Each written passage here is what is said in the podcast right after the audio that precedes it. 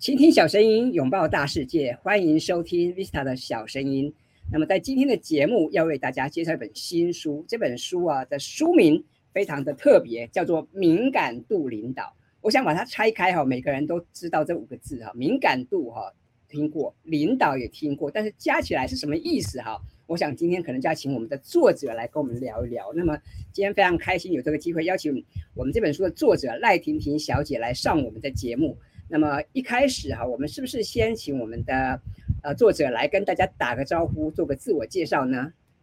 好，主持人好，各位观众朋友、听众朋友，大家好，我是 Tracy。那这呃这这几年呢，我的工作是全职的领导力教练以及组织顾问。那我自己有很多的客户群，都是呃新创产业，比如说像呃鲜乳坊啊、KKday 啊，或者是一些在区块链上面，或者是在能源产业里面的一些新创的公司。那主要就是我我自己的专长跟我的热情，就是很享受协助这些新创的组织呢，他们从呃，一走到十的这个所谓的放大或扩张的这个过程，是我在过去的这几年里面协助比较多的组织发展的呃阶段阶段性这样子。然后呃，在去年的时候也很荣幸很幸运的有这个机会成为呃作家，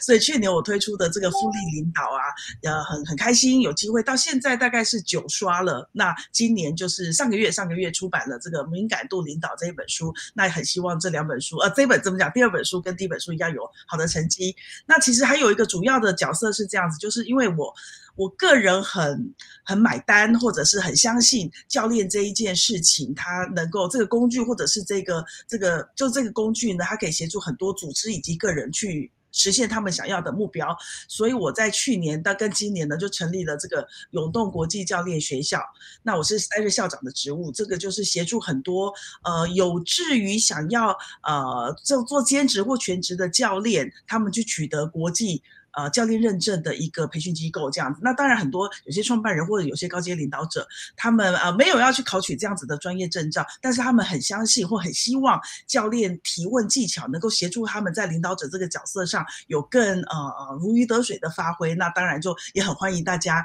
呃去来了解，怎么讲来学习教练技巧，一起共学共创。以上好，谢谢这个赖婷婷教练哈。那我想我我们在这本书上哈有提到这个。赖教练哈，或者是赖老师哈，是这个知名企业指定的这个领导力教练嘛哈。我想我们现在大概也都能够理解企业教练的重要性，但是到底什么是领导力教练？我想等一下可以请我们的教练来跟大家来好好聊一聊。那么一开始啊，我想先来谈谈我们这本新书哦。我们今天要介绍的书叫做《敏感度领导》。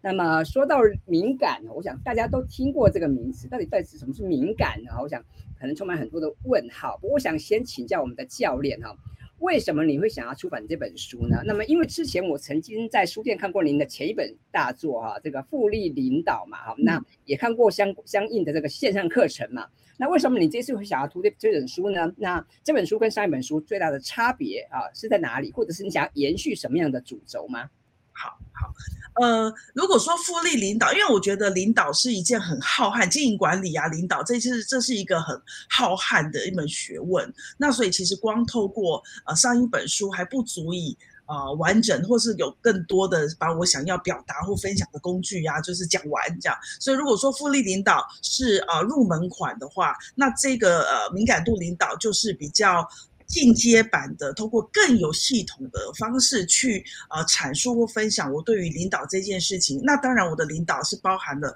自我领导跟团队领导，所以其实这里面就有用更系统性的方式去呃，就是去去分享更多的工具。这样，那为什么想出本这本出版这本书？除了延续我对领导这件事情的经验分享跟呃呃就是经验分享之外呢，我觉得还有一个概念是我想要倡议的，就是说我相信啊、敏感度。是可以是个能力，而不只是个特质。所以，既然它是个能力的话，它就有机会透过呃很有意识的、大量的去锻炼，去把这样子的能力拿下来，so that 这样子的能力可以在我们的工作上或生活上为我们所用。所以，就透过一本书以及大量的工具，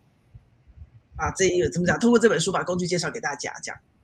好，谢谢教练的分享。好，那接下来我我们来谈谈这本书的主题哦，因为这本书的书名很直白哈，敏感度领导。但是当初我在看到这本书的时候，其实我我的脑袋里面也有一些问号的。我想今天利用这个机会来请教一下教练啊，因为我想说到敏感啊，我们大家都知道这个词啊，敏感。但那到底什么是敏感跟敏感度有什么差别呢？还有一点也很有趣哦，因为如果我们平常在聊天，我们说，哎，你这个人有点敏感哦，那听起来感觉是有点有点点负面的感觉，或者是有点好像你这个人有点难搞的意思哈。那为什么我们这本书要特别谈敏感度呢？我想是不是请教练跟我们分享一下？哦，哎，我觉得你提出一个蛮好的那个观点，我试着回答看看了哈。在我的我的我的解读，敏感是呃，你有你有那个辨识，你有一些。你有你有那样子的觉察，但是敏感度有度这个字，我觉得它是有点度量的概念在里面。所以我如果用度，我就比较像是力，就是什么学习力呀、理解力那个力，我可能会把度想成力的概念，就是说你如果有这样子的觉察力，你是不是有那样子的度、那样子的呃能力去呃控制或运用你的敏感？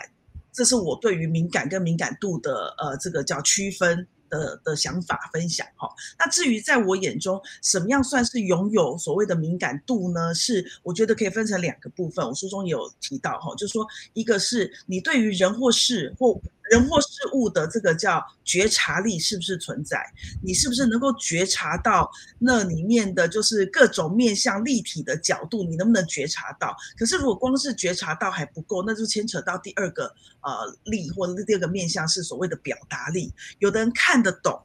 却说不出来，那一样人家是无法透过你的这个高敏感度去，呃，包包括你自己也无法透过拥有这样的能力得到什么好处的。这样，所以有觉察力了之后，还要能够提高表达力，才有可能，呃，所是我我我相信的这种所谓敏感度。嗯，好，那么呃，谢谢刚刚教练的分享哦，让我们知道这个敏感度哦，多了一个度啊，的确有这个度量啊，或者是一个指标的意涵哦。那我觉得也的确的蛮有意思的。我们说现在哦，已经进入一个 AI 的时代啊，那当然这个专业很重要，但是很多的软技能呢也非常重要。像刚刚我们提到的沟通表达呀，或者是一个洞察呀，这个敏感的部分，我觉得也需要被 highlight 哈。所以接下来想请教练来跟我们聊一聊啊。那么如果我们说敏感度很重要啊，那么我们要怎么样提升自己对周遭人事物的敏感度呢？因为我们每个人的人格特质不大一样嘛，啊，有些人的确他就是天天生他就是比较敏感、比较敏锐一点，但是有些人他可能就大剌剌的呀，他可能就比较迟钝一点，这个是人格特质，这个未未必有好坏之分嘛。但是如果说我们整体来讲，我们要怎么样提升自己的对外界啊、对人事物的一些敏感度呢？可不可以请跟来跟我们分享一下？好哇，这个题目我觉得我怕我分享太多，可是整体来说，我的书上面就把提升敏感度分成三个面向哈。那第一个是对自己的敏感度，第二个是对人的敏感度，第三个是对事的敏感度。那基本上我的书我觉得可以当做一个工具书，因为我是工具人啦哈。我相信任何高大上的概念呐、它都需要透过最后一里路的那种什么落地工具，去使这样子高大上的概念能够被实现出来。所以如果我尽快的用这用用。用一些点去分享，就是说照着我书里面的这个步骤，一个步骤一个步骤去锻炼，就有机会提升你的这三个面向的敏感度。可是如果在好在这个节目上呢，我会有机会做一个，嗯，怎么讲？呃，我听到的一些挑战，或者是我想要给大家的一个提醒，在锻炼这三种面向的敏感度的时候，我想分分别给大家一个提醒。第一个是在锻炼对自己的敏感度的时候，有一个关键的呃心态是要很诚实。就是你是不是能够真的很诚实的去面对自己会什么，不会什么，要什么，不要什么，这种所谓的这种诚实，我觉得是要拿捏的好，呃，不是不用拿捏，就是尽量诚实就对了啦，哈，不然其实你盘出来，你盘点出来的东西就不是就不够不够。不够足以是有用的资讯，哈，这是第一个对自己敏感度的提醒。第二个是对人的敏感度的呃提醒或是挑战呢，是我觉得是我书里面有提到的，就是比较是同理的这个拿捏，就是说很多人哈不见得是看不懂对方的观点或看不到对方的需求、情绪什么的，但是他不愿意成为先先同理对方的人。他总是觉得这好像是一个交换，好，你对我，你同你同理我的立场，我就来同理你的立场。大部分人都想要等待，但是如果你在对他人的敏感度的时候，你愿意成为那个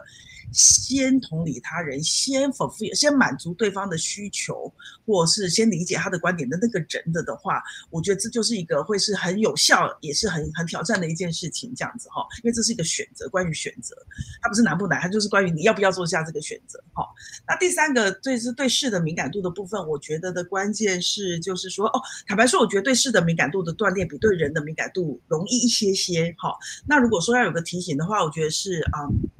能不能够尽量透过你的提问或好奇，更快速且精准地掌握足够多的事实，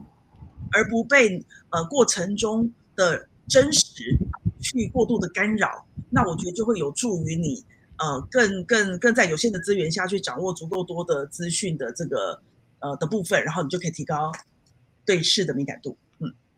好，谢谢教练的这个分享哦。我在书上有看到几个点，我觉得蛮有意思的哈。教练有提到说，哎，你的观点哈就决定你的人生。那么我发现很多人其实是不大敢表达自己的观点啊，总觉得说，哎呀，我自己不是什么专家学者啊，那么我的观点可能有很多的疏漏啊，那就不大敢讲。或者是你可能也不大认同别人的观点啊。但是我想，我们教练提醒大家，就是说，我们其实要可以要多多去观察别人的观点，当然你不见得要认同嘛。好，那刚刚有提到同理心哈。我就想到有一句我们常常在讲的话，就是换位思考啊。我们常常说，哎呀，换位思考很重要，但是换位思考却很难做到，因为我们每个人通常都有本位主义嘛，啊，所以你要怎么样去同理别人呢？我觉得这的确是很重要的一个功课。那么也欢迎大家来看看我们的这本好书啊，《敏感度领导》。那书上这个教练有很多详细的这个介绍，我觉得很棒。刚刚我们谈到这个对事的这个观察跟敏感哦。那么书上也有提到，像这个要有个立体的视角啊，或者是要紧扣目标，要有这个目标的斜率。那么我觉得这个譬喻是非常有趣的哈。那当然，因为时间的关系，我们不可能把这本书啊都完全跟大家做清楚的导读。但是我想透过教练的现身说法跟他的一些分析哦，也让大家有兴趣可以好好去看一下这本书哦。那么书上有提到很多具体的方法，我觉得是蛮值得参考的，所以想推荐给大家来看看敏感度领导。那么接下来哈，再来聊一个话题也很有意思，因为我在这本书上看到有一个算是副标吧哈，提到这本书是这个疏离世代工作者哈必备的决胜关键哈。那当然看到疏离世代工作者，我想我们大家应该都心有戚戚焉啊，因为毕竟过去这几年疫情的关系嘛哈，那么很多人一开始都是 work from home 嘛，或者是现在大家的这些。社交关系啊，人际关系哦，难免会有点疏离嘛，哈，所以我们说现在是一个疏离世代，也的确没错哈。但是为什么现在这个疏离世代，感觉很多事情我们都可以透过网络啊，透过数位的方式来进行呢？为什么这个时候反而我们更需要去提倡敏感度哈？那么是不是可以请教练来跟我们分享一下？好，那就是因为各种原因啊，就是很多任务的实现，任务或目标的实现，它必须是透过。一段距离就是隔空，或者是反正隔着距离需要被完成。那所以我觉得在这样，然后很多那个呃商业上的所谓的挑战，反正各种变音变得又多又复杂，跟以前。来了哈，所以我就觉得说好，那你就必须要透过呃很有限的资源，这个资源当然包括时间，就是在很有限的资源下，你必须要做更到位、更精准的沟通，才能够使你受到这样子，比如说距离的限制或是资源的限制，仍然仍仍然能够呃实现你的任务或目标。这样，所以那我就觉得说，那精准度就是其中一个可以使你仍然有效实现目标任务的呃重要工具、重要方法。好，那么呃，我们今天来跟大家谈谈这个敏感度领导。我觉得的确它算是一种软技能哈。那么我们每个人在自己的行业里面都有自己的专业技能，可能我们也有自己的兴趣啊，但是我们也很需要去加强我们在沟通表达呀，或者在敏感度方面的提升啊。那么今天非常开心有这个机会邀请我们这本敏感度领导的作者赖婷婷小姐来上我们的节目，来跟大家分享这本书。其实我自己读起来觉得很有意思，因为。这本书其实没有讲很多的大道理哈，但是其实却还有很多是可以实际应用在职场上的一些原则。那当然，我发现书上也有很多的金句，比方说看到这张卡片啊，我觉得上面的字句也非常有意思，所以非常推荐给大家来阅读。那么最后，我想是请我们的赖教练哈，也给我们的听众朋友一些建议呢，就是如果说呃要提升敏感度啊，或者是要怎么样去在职场上这个人际关系的这个提升，你有没有什么建议可以给大家呢？哦，好，那其实也算是有点像我的书上有提到这一句，叫做就是我我我真心认为敏感度这种东西哈，有练就有，没练就没有，所以你就是要你知道就是要起而行啊，就是要开始练就对。好，那也许也有很多啊朋友就问我说，好，那真的觉得有好多东西要练哦，那到底？呃，从我的角度来看，可不可以给他们一点呃方向啊？就是说我可以最基础的，我从哪个东西开始先练起来？那所以我自己大概会觉得，就是说你们可以从我第一个，就是从呃对自己的敏感度的第四个章第四篇这样，就是先决定，先为自己做一个决定，做一个选择，你到底想要创造怎么样的人生？好，那你把这样子定向又定锚了之后呢，透过这个是你的起心动念嘛，你想要把你的人生创造成什么样子？有了这样子的大方向感之后呢，那可以阶段性的为自己设立一些小的目标，因为呃，人生没有没有如果，只有结果跟后果嘛。好，就说你一个一个去打勾，你想要实现的东西。那透过这个一个又一个小目标的实现，你的心里会越来越踏实的知道说，哦，我是走在那个呃，我为自己决定的，我为自己选择的人生方向上，那心里就会比较踏实。那你的心里是比较踏实的时候，我认为你在跟他人的互动啊，或者是在对事情的呃专业，对事情的这个叫怎么讲看法上面呢、啊，就可以去呃比较容易不受到。有一些不确定感或者是一些负面情绪的干扰，那就比较容易做出成果出来。这样，所以这个是我可能会想要提醒或建议的一个一个一个一个方向。好，谢谢教练。那我想请教一下，如果我们的听众朋友哈听了我们今天的这个节目，觉得很有意思啊，想买这本书来看哈，那。如果说呃，你你你有什么建议吗？比方说，我是不是要从第一章第一页开始看起呢？还是说你们有没有一些顺序的建议呢？或者是说有什么什么 topic 的部分？还是说我随意翻开哪一章都可以自在的阅读？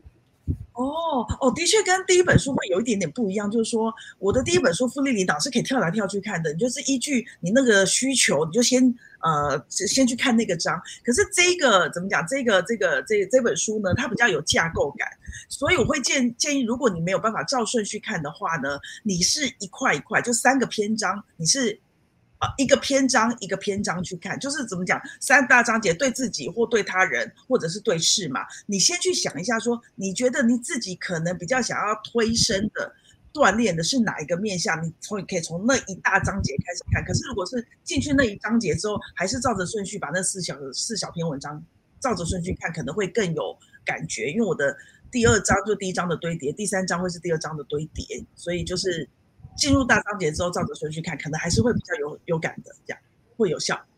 好的，谢谢教练的分享哈。我我们今天要为大家分享的书是《敏感度领导》。那么这本书的确是我觉得很适合在这个时间点来看，因为啊，在这个疏离的时代哈，我们很多人除除了要加强自己的专业之外，我觉得我们也更需要重视人际的互动啊，还有一些软技能的培养。那么当然，除了这本《敏感度领导》，我也很建议大家可以把赖老师前一本哈《复利领导》再找来一起来看看。那么无论你到实体书店啊，或者网络书店，都可以买到这两本书，我都推荐给大家。那么今天非常开心有这个机会邀请赖老师来上我们的节目哦。那么我觉得在这个时间点哈，这个夏天即将进入秋天的这个季节哈。我们更应该来看看这样的书，而且我觉得看这本书，我觉得有点很棒的地方是，它其实没有太多说教的意味。有些书啊，很多的理论，然后你就觉得说哇，读起来压力好大啊。那但是我觉得，嗯，读这本书感觉好像很亲切，好像真的这个教练就在旁边哈，给你一些指导。那么书上用了一些很有趣的譬喻啊，像我们刚刚提到，比方立体的视角啊，比方那个目标的斜率啊，我觉得都蛮蛮简单易懂的啊，所以我也很推荐大家可以去找来看看。那么你就了解一下到底。呃，我们这个时候，如果你想要培养一些软技能，想要有一些制胜的关键，那么应该要注意哪些细细节哈？我们都来看看赖婷婷教练的这本书《敏感度领导》。好，那我们今天的节目就到这边进入尾声了啊。那么，如果你喜欢 Vita 的小声音的话，欢迎你到 Apple Podcast 帮我打五颗星，或者把这个节目分享给你的亲朋好友啊，让更多人知道这个节目，让更多人知道我们的好书。好，那谢谢大家，我们就下次见喽，谢谢，拜拜，谢谢，拜拜。